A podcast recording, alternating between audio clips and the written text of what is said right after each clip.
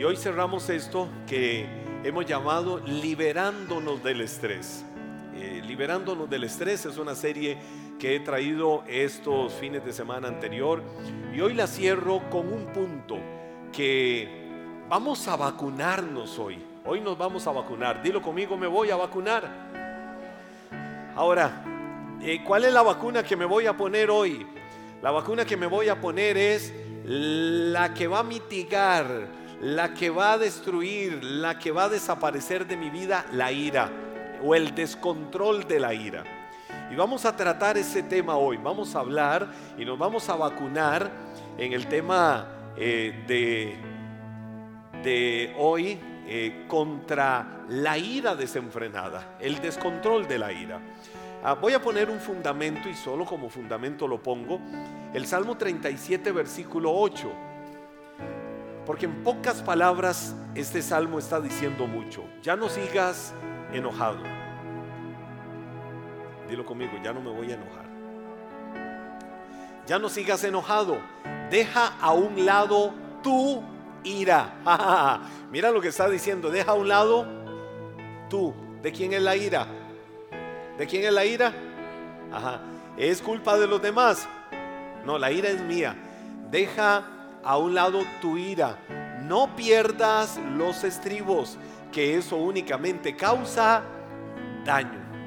Amén. Ya terminamos de leer el versículo, pero yo creo que ya con él Dios habló. Y hay algo que queda claro en este versículo. La Biblia está hablando eh, de algo que podemos llamarlo un imperativo. Ya no sigas enojado. Ya no es asunto de que no te enojes. Ya no es asunto de que no andes de chicha. No andes arrancado, arrancada, como se dice en la jerga popular. No, la Biblia lo que está diciendo es, ya no te enojes. Y deja a un lado tu ira en primera persona. Te pertenece, es tuya. Y eres el único que puede tomar la decisión de quitar la ira de tu vida y caminar sin ella. Ahora voy a ubicarme un poquito en la terminología de la palabra. Eh, entonces voy a ver la etimología. La etimología es la raíz. ¿De dónde viene? La palabra ira viene de un término latín que a su vez se dice exactamente igual. Es decir, en nuestro castellano eh, se usa exactamente igual que en el latín. En el latín es ira, la misma palabra ira. Y en nuestro castellano se interpreta o se traduce también como cólera o enojo. ¿A alguien aquí alguna vez le ha dado cólera por algo? ¿Alguien aquí alguna vez en la vida se ha enojado por algo? Bueno, la ira, que viene del término latín, también dicho ira, significa eso, cólera o enojo. Y en realidad lo que hace alusión es a una pasión. Cuando decimos, wow, qué pasión, o qué persona más apasionada, eh, podemos entender el término apasionado, no solo, no exclusivamente en cuanto a la sexualidad, eh, porque muchas veces se ha estereotipado la palabra pasión. Entonces se dice pasión y hay como un estereotipo que la liga exclusivamente hacia la sexualidad. Por supuesto que, que tiene que haber en ese campo, pero pasión es en todo lo que hagamos. Pero la pasión, tenemos que saber qué tipo de pasión es la que estamos viviendo. Bueno, cuando tenemos ira, cuando una persona tiene ira, la ira es una pasión que se mueve rápidamente. Es decir, cuando se dice desde la raíz de la etimología, que ira es un enojo o es tener una cólera, eh, se interpreta claramente como una pasión que crece o se empieza a mover rápidamente. La ira muchas veces no da tiempo de reacción. Y es sobre eso, eh, eh, sobre lo que me voy a enfocar. Voy a dar una definición que es la definición de diccionario de la palabra ira, para que todavía esto nos amplíe más el conocimiento y nos ayude a entender eh, la terminología. La ira es una pasión en el alma que causa indignación, enojo, deseos de venganza y violencia contra otros o uno mismo. Es también una emoción fuerte que puede llevar al descontrol, a no pensar, a actuar impulsivamente y a desconocerse a sí mismo. ¿Cuántas personas en la vida han dicho es que no sé qué me pasó? Me descontrolé, me enojé, me salí de mis casillas y después dije, ¿qué hice? Ese no soy yo en qué momento exploté, en qué momento reaccioné, pero tal vez eso ya llevó, ya eso formó, ya eso gestó algo malo en la persona. Ahora, te voy a decir algo, la ira no podemos verla siempre de una forma negativa, no, no la podemos ver al 100% negativa, porque en algunas ocasiones la ira puede llegar a ser positiva. ¿Cuándo puede llegar a ser positiva? Bueno, cuando eh, esa ira nos alerta de cambiar algo. Y hay una ira que no es mala. A ver, no estás haciendo algo que sabes que tienes que hacer y te enojaste. No, Henry, ¿qué te pasa? Te paras frente al espejo de la vida, frente al espejo de la realidad. ¿Y qué te pasa? No puedes seguir con eso. Tienes que cambiar, tienes que decidir hacer algo. O pararse frente al espejo y decir, ya déjate de historias, déjate de cuentos, déjate de bla, bla, bla, déjate de excusas, punto. Tenés que cambiar y vas a cambiar ya. Y regañaste al espejo.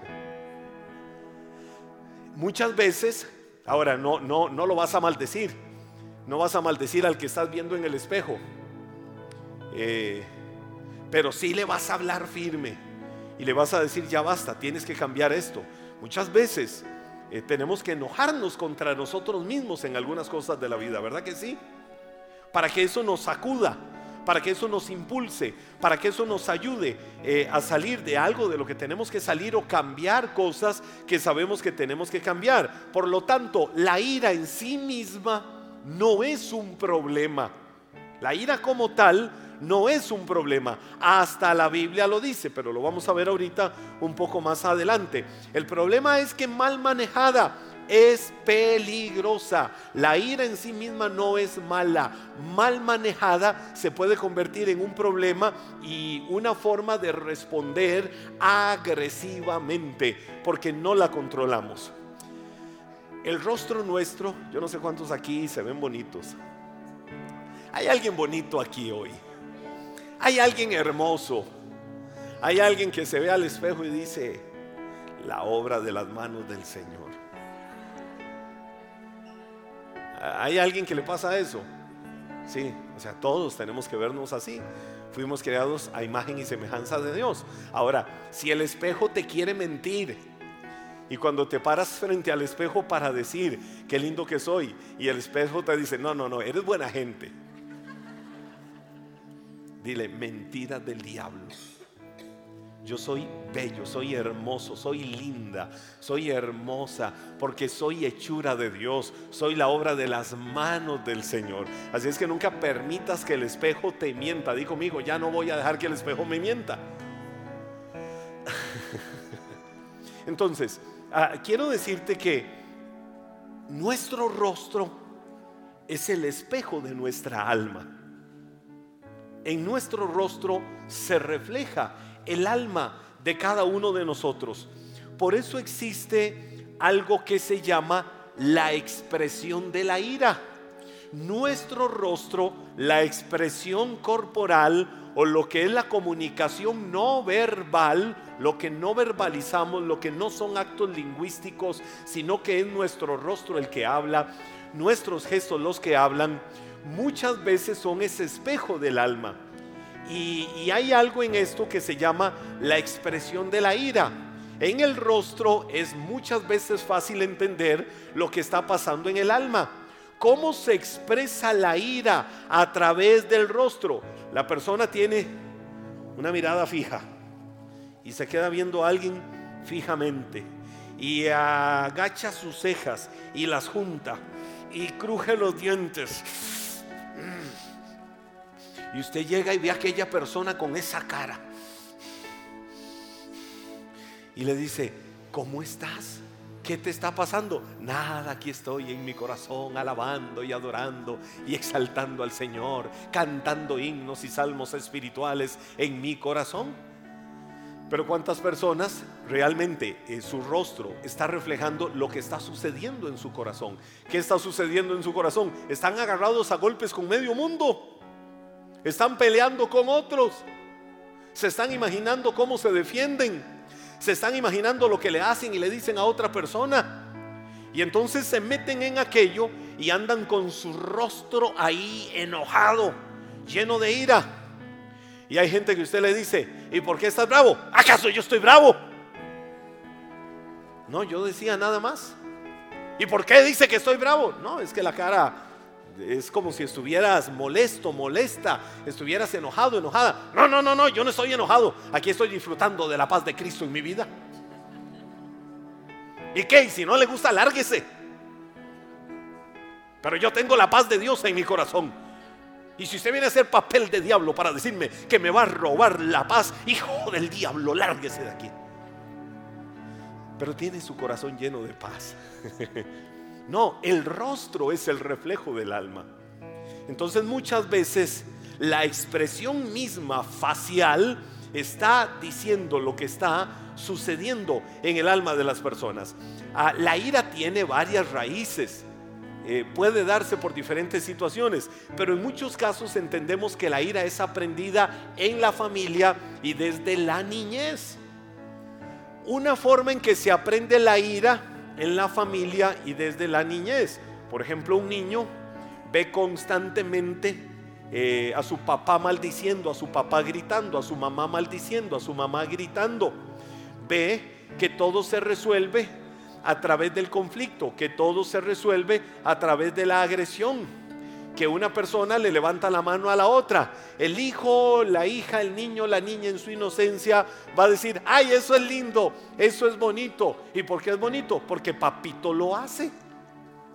O eso es bonito, ¿por qué es bonito? Porque mamita lo hace. Ellos no van a discernir y no van a tener claro si eso es bueno o eso es malo. Lo que ellos van a saber es que si papá y mamá lo hacen, entonces ellos lo van a hacer. O el caso del niño que se da cuenta que mediante un berrinche él va a obtener algo de papá y de mamá. Entonces hizo un berrinche. Y como hizo el berrinche, logró que papá y mamá le dieran lo que quería. ¿Qué entiende ese niño? Si no hay modificadores de conducta en él, si no hay recanalización, reorientación de la forma en que Él quiere lograr las cosas, ¿cómo va a crecer Él? ¿Cómo va a gestar? ¿Cómo va a desarrollar su vida? Cuando Él va a querer algo en la vida, sabe que airándose lo va a lograr. Cuando Él va a querer lograr algo en la vida, ya no de niño, sino creciendo como adulto y en muchas otras áreas, Él va, va a saber que a través de la ira es que logra las cosas. Entonces va a formar la ira y el enojo como parte de su vida. Y va a ser una persona iracunda, una persona que en la jerga popular muchas veces se dice, uy, qué amargado, qué amargada. Esa persona sí es amargado, esa persona sí es amargada. Y quizás porque desarrolló aquello en su vida. Ahora, ¿podemos cambiar? Por supuesto que podemos cambiar. ¿Podemos modificar esas conductas? Por supuesto que las podemos modificar. ¿Cuáles son las causas de la ira? Voy a ver ah, tres tips, tres cosas en relación con el descontrol de la ira que nosotros necesitamos revertir y cambiar en el rumbo de nuestra vida. ¿Cuáles son las causas de la ira?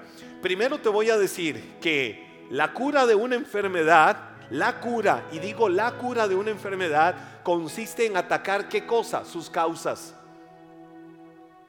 Porque yo puedo venir y poner una venda por encima, puedo venir y curar algo.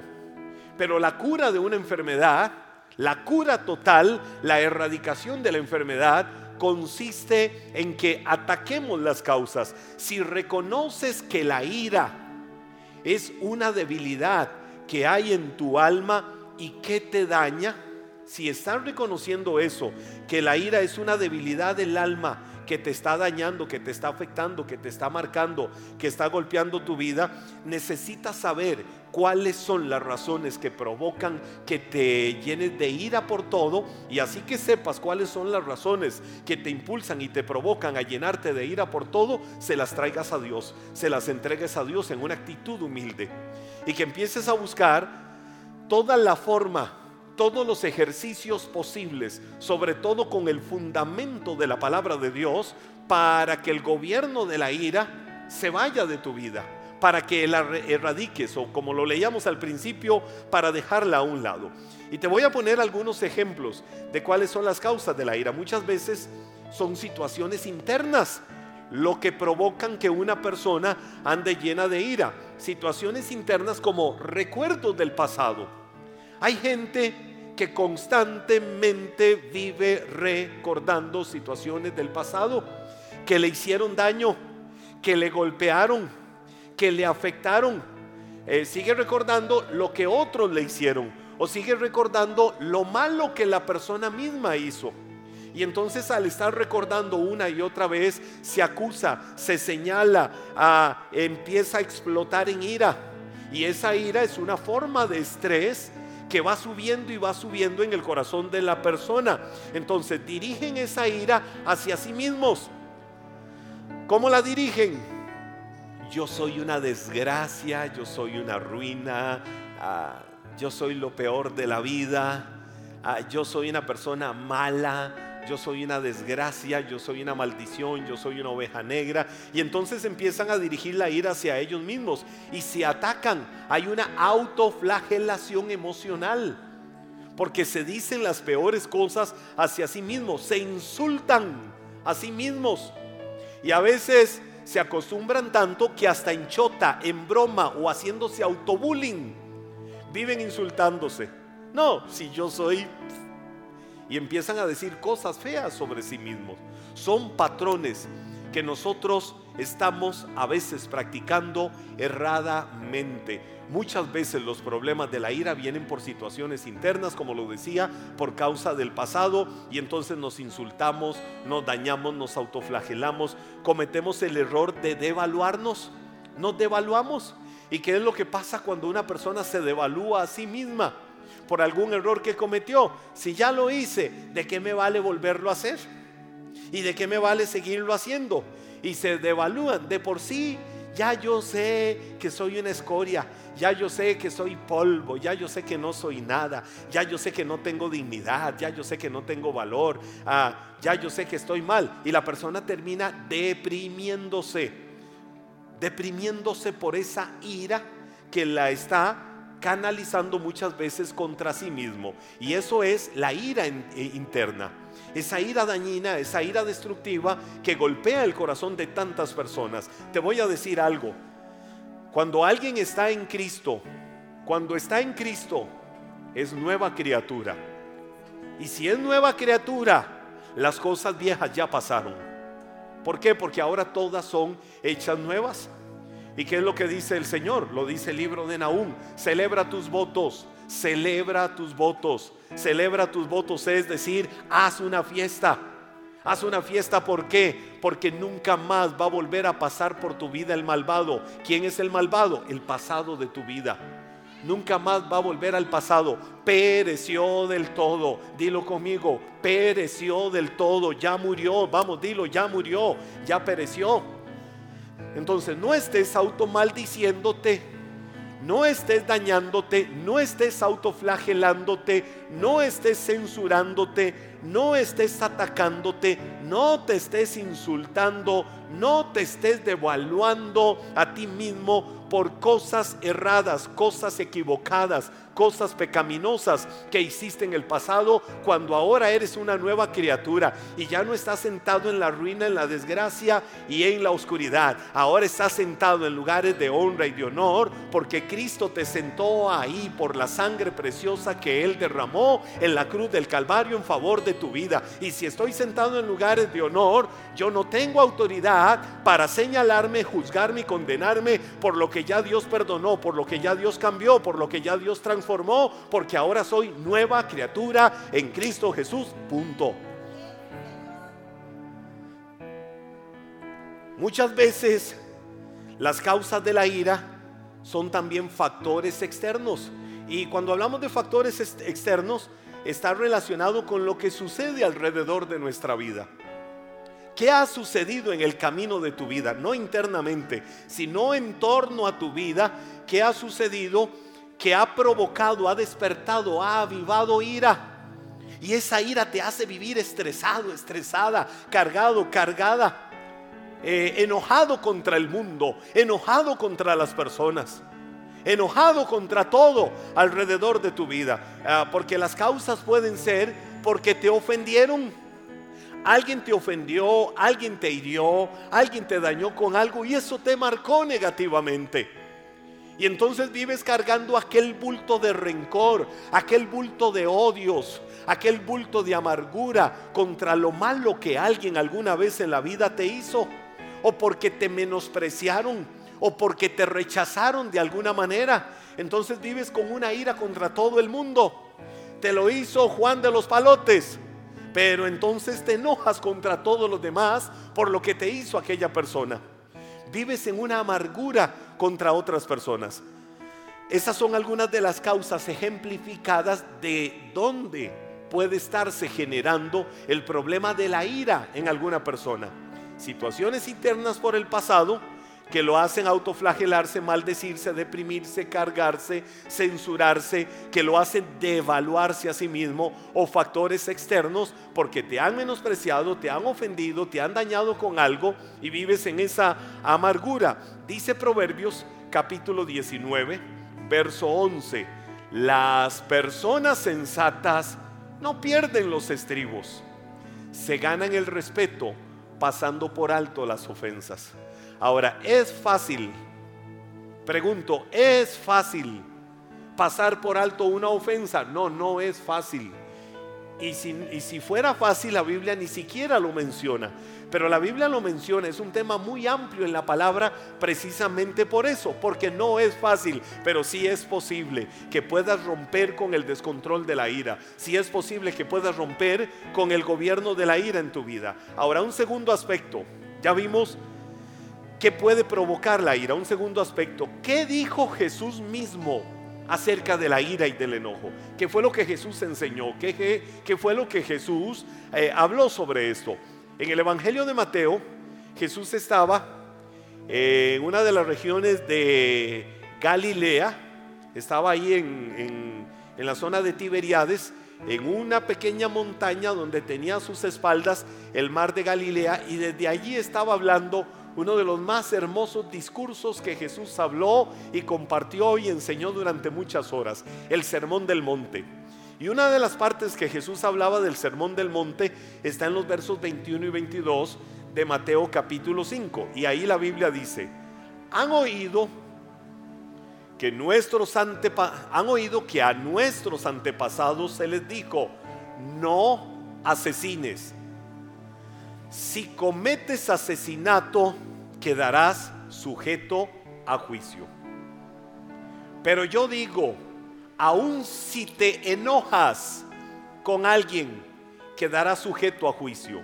Si llamas a alguien idiota, corres peligro de que te lleven ante el tribunal. Y si maldices a alguien, corres peligro de caer en los fuegos del infierno. Ahora mire lo que pasó, mire lo, lo, ah, lo que estaba sucediendo. Jesús habla de lo que la ley había establecido. Si alguien asesina, es decir, matar físicamente a otra persona, tiene que ir a un juicio, es decir, tiene que ir a un tribunal. Hasta hoy sabemos que eso es algo legal en el mundo entero y la mayoría de las naciones eh, tienen diferentes formas de establecer decretos, juicios, eh, sentencias contra una persona por esta acción, el matar o el quitarle la vida a otra persona. Pero Jesús hablando de la ira, Jesús hablando del enojo, Jesús hablando del descontrol que a veces alguien tiene con su temperamento, con sus impulsos, Jesús viene y dice que este pecado, este problema, el de la ira, es tan grave como grave es asesinar. Muchas veces se ha hecho distinción de pecados. Y la gente hace distinción de pecados. Los pecados son iguales delante de Dios. Un pecado es pecado. Pero la gente siempre ha hecho estereotipos de los pecados. Eh, lo que hace diferente a uno de otro quizás sean las consecuencias. Pero en sí mismo, en sí mismo Jesús lo que está enseñando es que delante de los ojos de Dios la ira, la amargura, la venganza, el daño que yo le haga a otra persona es tan malo como el asesinato. Y Jesús decía, una persona que asesinó a otro es juzgada. Pues lo mismo va a suceder con aquella persona que se enoja con alguien y no busca la reconciliación y, no busca sanar eso y no busca rectificar y no busca corregir eso. Esa persona está siendo juzgada o esa persona tiene que ser juzgada como es juzgado el que ha asesinado. Y Jesús estaba hablando de los tribunales humanos para ejemplificar lo que podía suceder espiritualmente. Y dice que esa persona está en peligro de el mismo infierno. Ahora, quiero decir esto. Jesús, cuando dijo esta palabra, estaba literalmente pensando o puso un ejemplo humano. Escuchen esto, que quede bien claro, capta esto que quede bien claro. Jesús usó un ejemplo humano cuando él dijo, corre el peligro de ser llevado a las llamas del mismo infierno. Y entonces muchas veces, eh, hasta religiosamente, se usan términos como, vete a las mismas llamas del infierno. No, no, espérese un momento. Jesús estaba hablando, no, no, no estoy minimizando lo que significa el término de la condenación eterna, porque hay dos caminos en la eternidad, la vida eterna o la muerte eterna, y eso está claro. Pero fuera de la ciudad de Jerusalén había un lugar que, que, le llamaban el, valle de Geneman o Geneman. Eh, eh, ese lugar, ese valle, eh, se usó en algunos momentos para la adoración de dioses muertos. Ese lugar se usó muchas veces para sacrificios humanos. Ese lugar se usó muchas veces para ser llevada a una persona y literalmente quemarla ahí. Entonces le llamaban el valle de Genom o el valle del infierno, así le llamaban.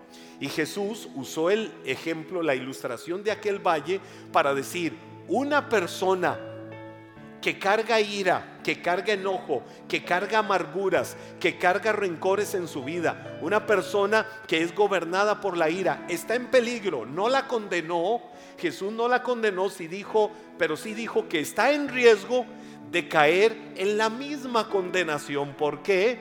Porque no está permitiendo la paz, la libertad que solo Cristo puede dar cuando alguien ha tenido un encuentro personal con Él. Porque la persona está haciendo prevalecer la amargura, el odio, el rencor y muchas otras cosas. Porque un verdadero nacido de nuevo sabe que todo lo puede en Cristo que le fortalece y que puede romper con el gobierno de la ira, puede romper con el gobierno de la maledicencia, puede romper con los odios y todo lo que le hace tener sentimientos espiritualmente totalmente repulsivos y que pueden dañar el camino de su vida. Por eso te digo, tenemos capacidad de romperlo y Jesús mismo está hablando de esto.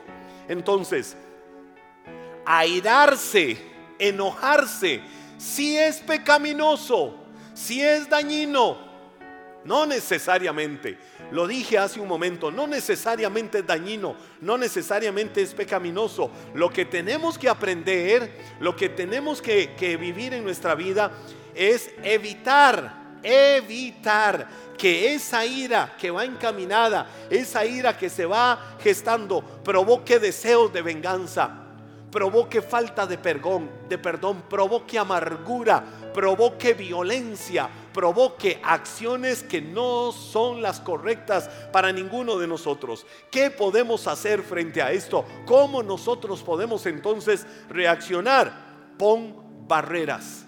Tienes que aprender a poner barreras. Si quieres controlar el estrés que genera la ira, tienes que aprender a poner barreras a tus reacciones emocionales. ¿Cómo lo hago? Efesios capítulo 4 versos 26 y 27 la Biblia dice, además, no pequen al dejar que el enojo los controle.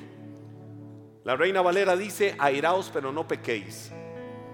No pequen al dejar que el enojo los controle. No permitan que el sol se ponga mientras siguen enojados. ¿Por qué razón? Porque el enojo da lugar al diablo. Di conmigo, da lugar al diablo. Ahora, en el original esto de dar lugar al diablo eh, puede significar dos cosas. Una es darle oportunidad al diablo. Una disensión, es decir, problemas en las relaciones interpersonales, problemas en las relaciones que tiene una persona con otra, una disensión que no se haya resuelto, que no se haya sanado, que no se haya corregido. Es una oportunidad de oro mismo, magnífica, para que el diablo siembre destrucción en las relaciones interpersonales, para que el diablo siembre odios, para que el diablo siembre rencores, para que el diablo siembre amarguras en las vidas. Ahora, cuando la Biblia usa el término diablo, cuando dice ni den lugar al diablo, ahí hay dos palabras eh, que tienen una particularidad. Cuando dice lugar, di conmigo lugar, la palabra lugar en griego es topos, topos, topos. Y esa palabra topos es estudio de un terreno. ¿A quiénes son los que estudian un terreno? ¿Quiénes son? Los topógrafos. Es decir, cuando yo digo, mira, esa persona que está eh, midiendo calles, no porque anda de vagabundo o vagabunda, sino porque realmente está midiendo los terrenos, las calles, uno dice, es un topógrafo. Estamos usando la palabra griega, la palabra griega topos, topos, y topos significa estudio del terreno. Cuando la Biblia dice no den lugar, está diciendo no permitan que les estudien el terreno.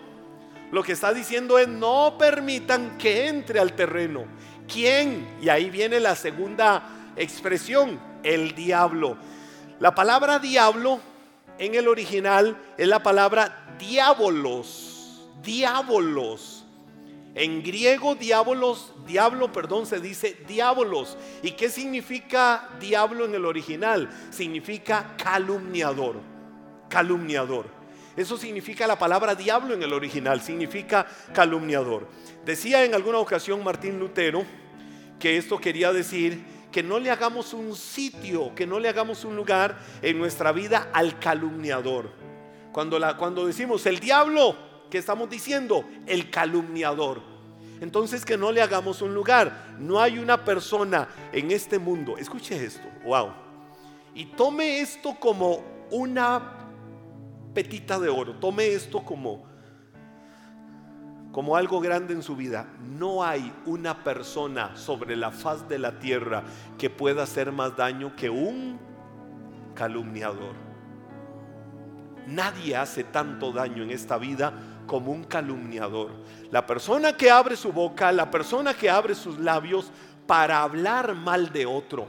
La persona que abre sus labios muchas veces hasta en términos hipócritas para referirse a otras. Porque hay demasiados espirituales que hablan así. Y entonces te quiero contar para que oremos. La hermanita Jenny, vamos a orar por ella, pero te voy a contar. Fíjate que hizo esto, hizo esto, esto, la vi en esto, la vi en aquello, la vi haciendo esto. Fíjate que dijo esto, fíjate que y hasta que babea, porque la Biblia dice que el chisme y la calumnia es como una golosina, sabe rico. Chismear y, calumniar sabe rico. no, no, no, no, no, no, no, no, no, no seamos hipócritas. El chisme sabe rico. Y por eso el proverbio dice que es como una golosina. Así lo dice el proverbio, es como una golosina. Pero nada hace más daño que el chisme, nada hace más daño que la calumnia, nada hace más daño que eso. Entonces ponte a dieta Evita las calorías que genera el chisme porque te va a engordar, te va a robustecer en tu corazón de odio, de rencor, de amargura y de cosas malas hacia otra persona. ¿Por qué? Porque te haces parte de lo malo que la otra persona está haciendo. Si el diablo es el calumniador, la Biblia está enseñando claramente que el calumniador es la persona más dañina y más destructiva. Ahora, ¿cuáles son las consecuencias de la ira y del enojo? ¿Cuáles son las consecuencias que puede traer la ira y el enojo? Te las voy a mencionar y te voy a poner el fundamento bíblico. Voy a irte poniendo el fundamento bíblico en esta recta final para que digas yo puedo, yo tengo capacidad, yo voy a romper con la ira, voy a romper más bien con el descontrol de la ira, con el gobierno de la ira en mi vida. ¿Cuáles son las consecuencias? Primero, la primera gran consecuencia, hacer locuras.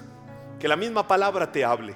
Proverbios 14, 17 dice, los que se enojan fácilmente cometen locuras y los que maquinan maldad, los que maquinan maldad son odiados. La persona que se enoja fácilmente, la persona que explota en rabias, la persona que se enciende rápidamente, que no se controla. ¿Qué dice la Biblia? ¿Cuál es el resultado que va a darse en esa persona? Cometer locuras. Esa es una de las consecuencias. ¿A qué más provoca la ira? Te deja mal parado en tu testimonio. Santiago 1, 19, 20 dice, recuerden esto, estimados hermanos. Mire qué consejo más sabio. Estén más dispuestos a escuchar que a hablar. Escucha más de lo que hablas. Cuando estés en un diálogo con otra persona, cuando estés interactuando, concéntrate en algo. Voy a tratar de escuchar más de lo que yo hable. Vas a hablar pero mantener la rueda de la comunicación es yo hablo, yo escucho y comentamos. Ojalá escuches más y comentes más que el hablar y el acaparar. Porque de por sí la Biblia dice que en la mucha palabrería está el pecado. Por eso dice, estén más dispuestos a escuchar que a hablar. No se enojen fácilmente. El que vive enojado no puede vivir como Dios manda no se enojen fácilmente. Si la Biblia te dice que no te enojes fácilmente, es porque si estás en Cristo tienes la capacidad para ejercer autocontrol, para ejercer dominio propio en tus emociones cuando viene la ira. ¿Qué más te provoca la ira? Te mete en contiendas.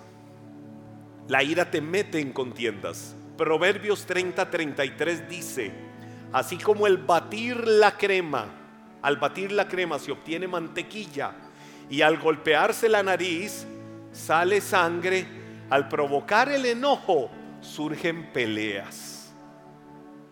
Ya ustedes saben que si batimos la crema, hacemos mantequilla. Ya saben que si nos sacudimos muy fuerte la nariz, puede que nos salga sangre. Así como automáticamente suceden estas dos cosas, o por consecuencia más bien suceden estas dos cosas, cuando yo estoy provocando cólera, cuando estoy provocando enojo, voy a tener un solo resultado, peleas. ¿Por qué? Porque mi corazón es iracundo, porque mi corazón es un corazón lleno de enojo. ¿Cómo trato la ira? ¿Cómo trato la ira? Dios dame sabiduría para aprender cómo tratar la ira, para yo no vivir más con ese estrés constante en el que me hace vivir la ira y no me deja tener paz y no me deja tener felicidad y no me deja tener buenas relaciones con las demás personas. Te digo tres cosas, pero ponte de pie, te las voy a decir puesto de pie para que las conviertas en un motivo de oración en este momento delante de la presencia del Señor. Conviértelas en un motivo de oración en tu vida. ¿Cuáles son esas tres acciones para que trates la ira? Uno, sé lento para ella. Ya en una actitud de oración puedes decirle, Señor, hoy quiero salir de este lugar aprendiendo a ser lento, lenta para airarme, para enojarme. Eclesiastés 7:9 dice, controla tu carácter. porque el enojo es el distintivo de los necios.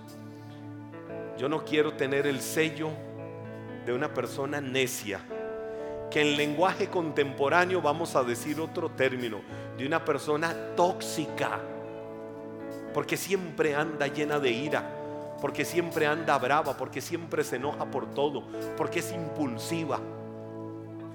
Yo no quiero tener ese sello sobre mi vida. Tengo capacidad para cambiarlo. Voy a tomar control de mi carácter. Voy a tener un sello, el sello de la paz, el sello de la bendición de Dios. Puedes declarar eso en este momento en oración delante de la presencia de Dios y decirle, Señor, voy a ser lento para la ira. No voy a tener ese sello, me voy a quitar ese sello de mi vida. ¿Qué más voy a hacer? ¿Qué más voy a hacer? ¿Qué más voy a hacer? ¿Cómo yo controlo la ira? Decide tener paz sin buscar cómo vengarte. Romanos 12, 18 dice, hagan todo lo posible por vivir en paz con todos. Hagan todo lo posible por vivir en paz con todos. Es decir, esfuérzate por vivir en paz con los demás. Esfuérzate por vivir en una relación de paz. Si de los demás no depende estar en paz contigo, esfuérzate tú por tener paz con las demás personas. En oración díselo al Señor Dios, yo hoy salgo de este lugar decidido, decidida a tener paz, decidido a no vengarme, decidido a no vivir gobernado, dominado por lo malo.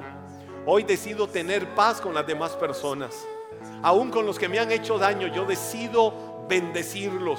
Con los que me han hecho injurias, con los que me han calumniado, con los que me han hecho daño en la vida y han despertado ira y han despertado amargura y han despertado rencores en mi vida. Hoy decido tener paz. ¿Cómo yo trato la ira? Un tercer aspecto. Hoy renuncia a la ira.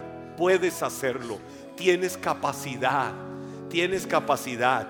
Primera de Timoteo capítulo 2 verso 8 dice, deseo que en cada lugar de adoración, es decir, hoy acá en Iglesia Maná y los que están en casa, en cada lugar de adoración, los hombres oren, es decir, toda la gente, esa es una palabra genérica, oren con manos santas, levantadas a Dios y libres de enojo y controversia.